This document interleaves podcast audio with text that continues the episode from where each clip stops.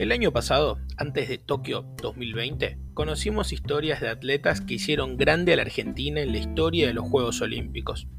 Esta vez, en año de Qatar 2022, no nos podíamos perder la oportunidad de conocer a quienes defendieron la camiseta argentina en los mundiales de fútbol. Mi nombre es Nacho Molinero y este es mi podcast, por la camiseta versión mundial.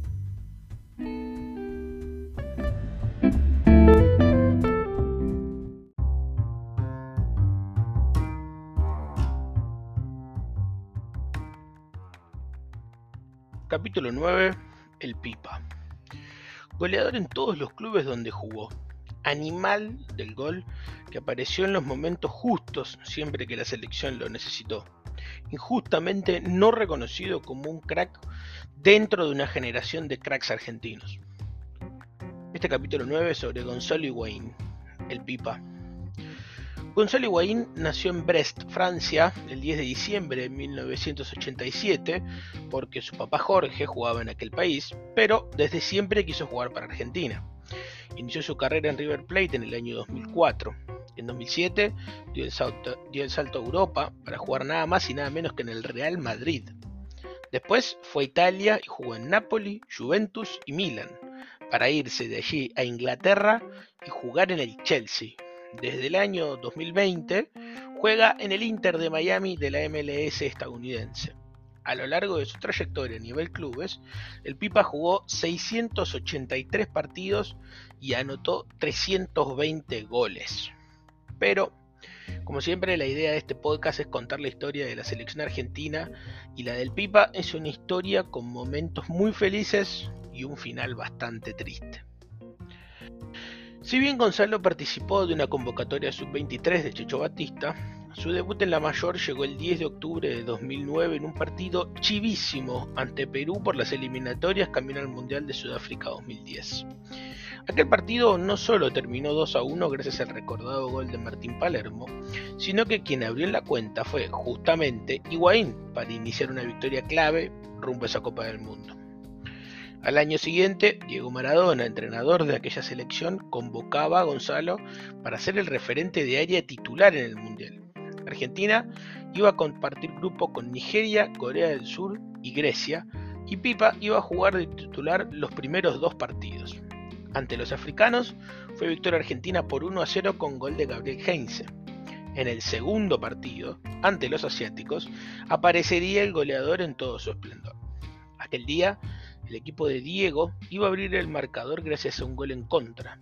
Higuaín iba a convertir el segundo gol, pero camino al entretiempo, Martín de Michelis no escuchó a sus compañeros y perdió la pelota para que el delantero coreano defina ante la salida de Sergio Romero.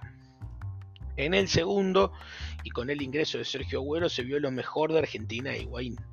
Primero a los 76 y luego a los 80 minutos apareció el Pipa para marcar su primer hat-trick con el equipo nacional y darle la segunda victoria en aquel mundial con un 4 a 1 final. En el partido siguiente, ante Grecia, el Pipa le tocó descansar y junto con varios titulares más, eso no le imposibilitó a Argentina ganar el partido 2 a 0 y terminar primero en su zona. De esta manera, el cruce deparaba un enfrentamiento ante un viejo conocido, México, que ya había sufrido Argentina cuatro años antes, como contamos en el capítulo de Maxi Rodríguez. Esta vez, en Sudáfrica, se iba a notar una clara superioridad argentina.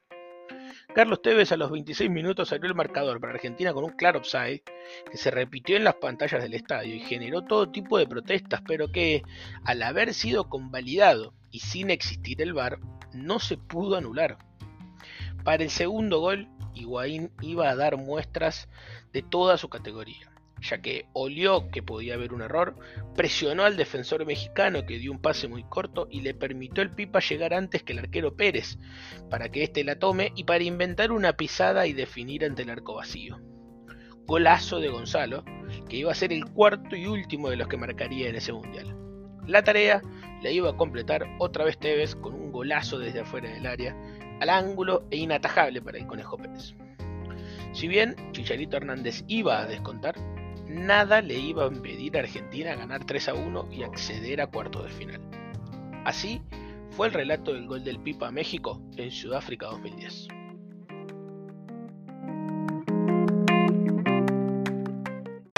Ahí la tiene Burdizo, va para Romero. La pide Martín de Michelis. Está ganando la Argentina, señores, en la tarde de nuestro país, en la noche aquí en Sudáfrica. México pierde el partido, no sale de su esquema. Sigue jugando 4-4-1-1, solo Hernández arriba. Sigue preocupado en el medio y atrás por marcar a los futbolistas de la Argentina no arriesga y uy, ya no uy, parece espera, tanto espera, el pipa, el pipa, el pipa, el pipa, el pipa, el pipa, el pipa, el pipa, el pipa, pipa, cantalo, cantalo, cantalo, cantalo, cantalo, cantalo, cantalo, por Dios, cantalo, por Dios, cantalo.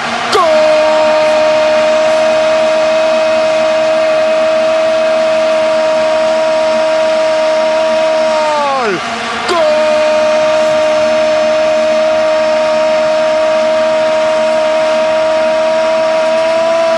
Argentino, sí, argentino. Se equivocó México en el fondo, bien por el Pipa. Abrazate, amigo, abrazate, Argentina, 33 minutos. Argentina 2, México 0. Osorio quiere salir y se la da Higuaín. El temor, qué bien define Higuaín.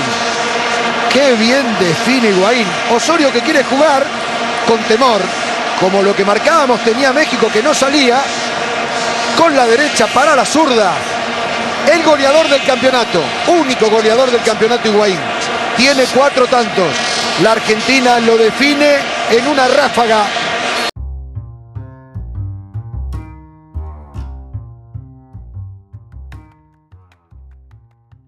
Allí lo que ya contamos en ocasiones anteriores, una mala lectura del cuerpo técnico sumado a una generación alemana incipiente y de buenos jugadores y que encima empezó ganando los 4 minutos de juego. Nada salió bien y la selección dirigida por Maradona terminó cayendo 4 a 0 y despidiéndose del Mundial. Al año siguiente cambiaba el entrenador, cambiaba el torneo, cambiaba la forma de jugar y hasta cambiaban algunos compañeros. Pero la Argentina con Gonzalo Higuaín entre los convocados iba a sumar una nueva frustración. La Copa América de 2011 en Argentina parecía ser una buena oportunidad para gritar campeón, después de un buen tiempo, pero una idea de juego calcada al Barcelona de Guardiola, escasos movimientos coordinados y muy pocas situaciones de gol hicieron que Sergio Batista, el DT de aquel equipo, cambiara el equipo para no pasar un papelón mayúsculo. Así, dispuso el ingreso de Higuaín, Di María y Agüero para acompañar a un solitario Lionel Messi. Por suerte para el entrenador, el equipo goleó a Costa Rica y clasificó a la próxima fase, pero el cruce le iba a deparar un enfrentamiento ante el seleccionado del momento, la Uruguay que venía de ser cuarta en el Mundial del año anterior. En ese partido, Gonzalo iba a anotar el único gol de una Argentina que terminaría cayendo por penales ante quien fuera el futuro campeón. Luego de aquella fatídica Copa América de 2011, quien sería a cargo del puesto de entrenador sería Alejandro Sabela, que venía de ser campeón de la Copa Libertadores de América con Estudiantes de La Plata y que casi le gana la final del mundo al Barcelona de Guardiola. Higuaín fue titular en los primeros partidos del ciclo, convirtiendo uno en la victoria amistosa ante Nigeria y un triplete ante Chile en la primera fecha de eliminatoria rumbo a Brasil 2014. Pero el despegue del equipo se daría en Colombia. Allí Argentina comenzó perdiendo 1 a 0, pero primero Messi y después Agüero dieron vuelta al partido y el equipo de Sabela logró una victoria clave. Además, el entrenador afirmó la necesidad de tirar a la cancha a los mejores en el plano ofensivo. A Messi y al se sumaron Higuaín y Di María, y al grupo se lo conoció como los Cuatro Fantásticos. Con ellos en cancha, Argentina desfiló, no solo en eliminatorias, sino en los amistosos alrededor del mundo. Les ganó a todos o a casi todos, y los cuatro se destacaban en cada presentación mientras se acercaba la gran cita, el Mundial de Brasil 2014. Allí se dio que, si bien los cuatro llegaban en gran momento futbolístico, tres llegaban con lo justo desde lo físico. En el caso de Guaín, en los últimos partidos con Napoli, se lesionó el tobillo y llegó entre algodones al debut mundialista ante Bosnia. El debut en 2014 tuvo un mal primer tiempo de Argentina, pero se fue ganando 1 a 0 a los 2 minutos de partido. En el segundo, Sabela decidió mover el banco y mandó a la cancha a Fernando Gago y al Pipa. Y así el equipo mejoró de tal manera que Messi armó un golazo para el 2 a 0 y terminó ganando el juego por un 2 a 1 final. El segundo partido de Argentina ya tenía Higuaín de titular y se esperaba un partido tranquilo y con varios goles para el equipo de Sabela ante el de Bilirán. pero fue todo lo contrario. Un partido trabado, duro, mal jugado por la selección, que se definió por una genialidad del 10 en el minuto 85. De esta manera, el seleccionado se aseguraba la clasificación a octavo de final, y luego de la victoria 3 a 2 a Nigeria, también se quedaría con el primer lugar del grupo. El cruce le deparó a aquel equipo un enfrentamiento con Suiza, equipo de segunda línea europeo, pero que siempre complica. Allí Argentina volvió a sufrir, aunque tuvo algunas chances, pero no pudo ponerse en ventaja. Terminó 0 a 0 en los 90 minutos y todo fue al tiempo suplementario. Allí, em, y todo fue el tiempo suplementario, pero seguía con la misma tónica, hasta que en el minuto 118 Messi se inventó un slalom y habilitó a Ángel Di María, que definió cruzado a la derecha del arquero Benaglio para poner el 1-0 y la clasificación para Argentina. Hasta ese momento, en los medios de comunicación se hablaba mucho del poco aporte goleador de Higuaín, hasta ese momento. Sin goles en cuatro partidos, pero mientras muchos habladores con acceso al aire decían pestes del goleador argentino, había alguien que sabía que esa racha iba a cambiar y que su aporte iba a dar frutos importantes al equipo. Su papá, Jorge Higuaín, en un programa televisivo sentenciaba, el partido de cuartos de final es el partido de Gonzalo. Ahí se destapa. La verdad es que no sabemos si fue una premonición o una declaración para darle ánimo a su hijo, pero don Jorge tuvo razón de cuartos de final ante Bélgica fue la gran actuación de Gonzalo Higuaín, posiblemente el mejor partido de su carrera en el seleccionado. A los 8 minutos del primer tiempo, Di María intentó jugar un pase filtrado para la subida de Pablo Zabaleta, pero fue interceptado y el rebote le quedó servido al Pipa para que de volea mande la pelota al fondo de la red y anote el 1 a 0 para los de Isabela. Pero ahí no terminaría el partido del goleador. En el segundo tiempo, Enzo Pérez recuperó el balón y se lo dio Higuaín, que se sacó de encima a Company con un túnel, encaró a Courtois y disparó, pero su remate dio en el travesaño y salió. Finalmente, el partido terminó favorable para Argentina por 1 a 0, que de esta manera se volvía a meter entre los cuatro mejores de un mundial después de 24 años. Sabel había dicho antes de aquel encuentro que teníamos que cruzar el Rubicón, mientras que Mascherano completó con el quiero dejar de comer mierda. Así fue la sentencia premonitoria de Jorge Guaín y el relato del gol de Gonzalo ante Bélgica. Para Gonzalo empieza a partir de Bélgica. Además, yo creo que. Estoy Ale, convencido. Ale me parece. bueno a mí- eso. Estoy convencido. Pará, pará, pará, pará. Me gusta eso. Vos estás convencido, no Sí. lo pateás. Sí, está ¿Qué bonito. venís ahora con Bélgica? Aparte, pues lo conozco a él. Pulga. De largo Felaini, entregó para Di María, me gusta ya Zabaleta, la tiene el Fideo, la pegó para el Pipa, volea al arco, ¡Gol!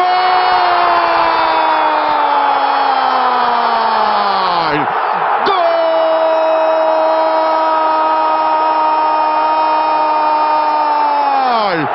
¡Gol! Argentino, argentino, argentino, hasta el alma argentino, argentino, Pipa, Pipa quería tu gol, Pipa, señoras y señores, Argentina 1, Bélgica 0, tenía que meterle al 9 y el 9 le metió, abréseme la torre, no sea tímido, mete ese abrazo, 1 a 0 la Argentina. Qué manera de prenderla, qué manera de prenderla. Con la parte de adelante del pie no podía inclinar el cuerpo porque la pelota venía recta, se detuvo, ¡pumba!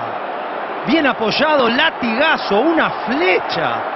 Un pase, decíamos, no anticipan, un poco de complicidad, un guiño en el ojo porque el pase fue cortado.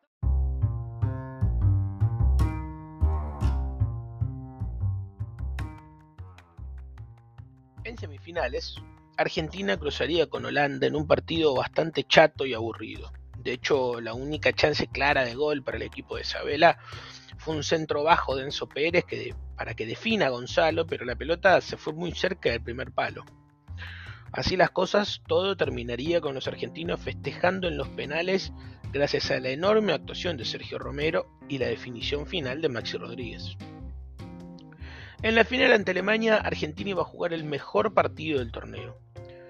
generaría tres chances de gol claras. Una del propio Higuaín que remata desviado ante un error de Tony Cross, otra de Messi tras un pase de Biglia que se fue muy cerca del palo, y la última de Rodrigo Palacio, que definió por arriba de Neuer cuando podría haber tocado por debajo del uno alemán. Todo fue tan favorable a Argentina que hasta convirtió un gol en hasta que hasta convirtió un gol, perdón. Claro. Pero el Pipa llegó al gol tras un centro de la Bessi y después le harían un claro penal que insólitamente el árbitro italiano cobraría como falta en ataque del delantero al arquero Neuer. Así las cosas, la final quedaría en manos de Alemania y la decisión era total para los argentinos. El torneo de Higuaín se cerraba con un gol y jugando los 7 partidos para quedar en la historia de volver a una final mundialista después de 24 años. Al año siguiente volvería a haber un cambio de entrenador en el banco argentino. Gerardo Martino se iba a hacer cargo de la selección para la Copa América de Chile 2015. El equipo llegaba en buena forma y tras una dudosa primera ronda se metía en la final ante el local. Allí Gonzalo iba a tener otra vez una chance clara de gol tras un centro de la Bessi, pero iba a llegar incómodo y no iba a poder definir bien. Todo se definiría en los puntos penales, en los tiros penales, para los locales que se alzaban con su primer título de selecciones. Al año siguiente se volvió a repetir la situación. Otra Copa América, esta vez en Estados Unidos, otro gran equipo argentino, un mejor nivel mostrado que en 2015 y otra final ante Chile, Ahí Argentina iba a jugar bastante mejor que el año anterior. Iba a tener mejores situaciones de gol y hasta iba a tener un hombre más por la expulsión de Marcelo Díaz en Chile. Pero la expulsión de Marcos Rojo, una increíble situación desperdiciada por el Pipa y una tremenda tajada de Claudio Bravo marcaron el destino del equipo del Tata en aquella final. Ninguno de los dos iba a poder sacarse ventaja y todo otra vez terminaría en los penales. Allí, Chile vencería a los argentinos y lograría la segunda copa consecutiva. Luego de estas finales se daría un quiebre, no solo por los tres entrenadores, el descalabro dirigencial, sino también por la relación entre el público y los jugadores. En época de redes sociales, la gente comenzó a levantar versiones falsas, imágenes truchas y hasta memes sobre la condición física de algunos jugadores. Higuaín fue el blanco principal de muchas de estas situaciones por haber errado tres goles en las tres finales seguidas que jugó el seleccionado. En un momento él reconoció haber sido afectado psicológicamente por estas cosas y esto le afectó también en su rendimiento en los clubes. Para colmo de manes, Argentina entraría en un estado de descomposición institucional que, como ya dijimos en el capítulo de Mascherano, incluiría una comisión normalizadora, un nuevo presidente y tres entrenadores dentro de un proceso de eliminatorias. Eso iba a decantar en un partido súper caliente contra Ecuador en Quito para poder ir a Rusia 2018. Por suerte, apareció Messi y salvó toda la estructura del fútbol argentino, pero desde el juego todavía iban a haber problemas. Al equipo le costaba y mucho. Higuaín volvería al seleccionado en marzo del 2018 para jugar ante Italia en Manchester y su buen presente en Chelsea y Milan, sumado a su historia en la selección, lo metían en la nómina para el Mundial de ese año. Si bien no iba a ir de titular en el debut contra Islandia y en el segundo partido ante Croacia, Higuaín iba a participar del partido a todo o nada contra Nigeria. Su participación fue bastante magra, pero nadie fue realmente destacado en un partido de casi vida o muerte. Todo en ese mundial fue literalmente raro y terminaría mal. Argentina sería superada por Francia y quedaría eliminada en octavos de final de 2018. Aquel ante Nigeria en San Petersburgo sería el último partido de Higuaín en la selección argentina, que cerraba un ciclo de 75 partidos y 31 goles con el equipo nacional. Esto es lo que le respondía el Pipa a la pregunta de Sebastián Viñolo sobre su relación con la selección argentina.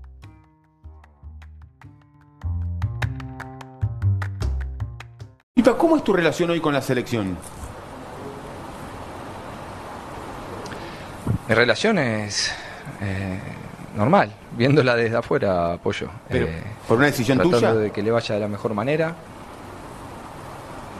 No, creo que ya está, que pensándolo bien profundamente, Eh, mi ciclo ya, ya está. Quiero disfrutar de mi familia, de mí. y bueno, para alegría de muchos y por ahí de otros no tanto, eh, mi ciclo ya está como...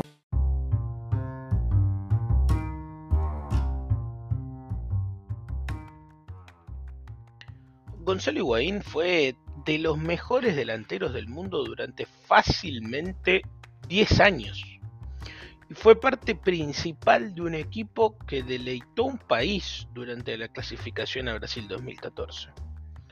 Tuvo la mala suerte de fallar en momentos donde no solía fallar y fue demasiado criticado por eso. Higuaín fue el claro ejemplo donde no se vio a la persona detrás del jugador y fue de los primeros en levantar la voz ante la maldad que le tiraban desde los medios de comunicación. Muchos se preguntaron cómo hacía para llegar a Juventus, Milan o Chelsea, cuando hizo más de 300 goles en su carrera y ganó múltiples torneos en varios equipos. Un tipo que medía más de un metro ochenta, pero que jugaba como el mejor de los extremos y se le caían los goles de los bolsillos un verdadero killer del gol. Gonzalo Higuaín seguramente sea recordado por sus ocasiones cerradas, pero también es necesario recordarlo como un goleador que apareció en los momentos importantes, como para empezar la victoria para clasificar un mundial, como el que empujó fuerte para cruzar el Rubicón después de 24 años, y como el goleador que acompañó a Messi cuando el equipo tenía dos de los cuatro fantásticos lesionados. Seguramente la historia futbolera argentina le dará a Gonzalo Higuaín el lugar de goleador letal y verdaderamente argentino que realmente se merece. Este ha sido el episodio de hoy con la historia en la selección argentina de uno de los mejores representantes en mundiales. Les agradezco la difusión de este podcast y que puedan compartirlo con familiares y amigos. Mi nombre es Nacho Molinero y este es mi podcast por la camiseta versión mundial. Nos encontramos en el próximo. Chao.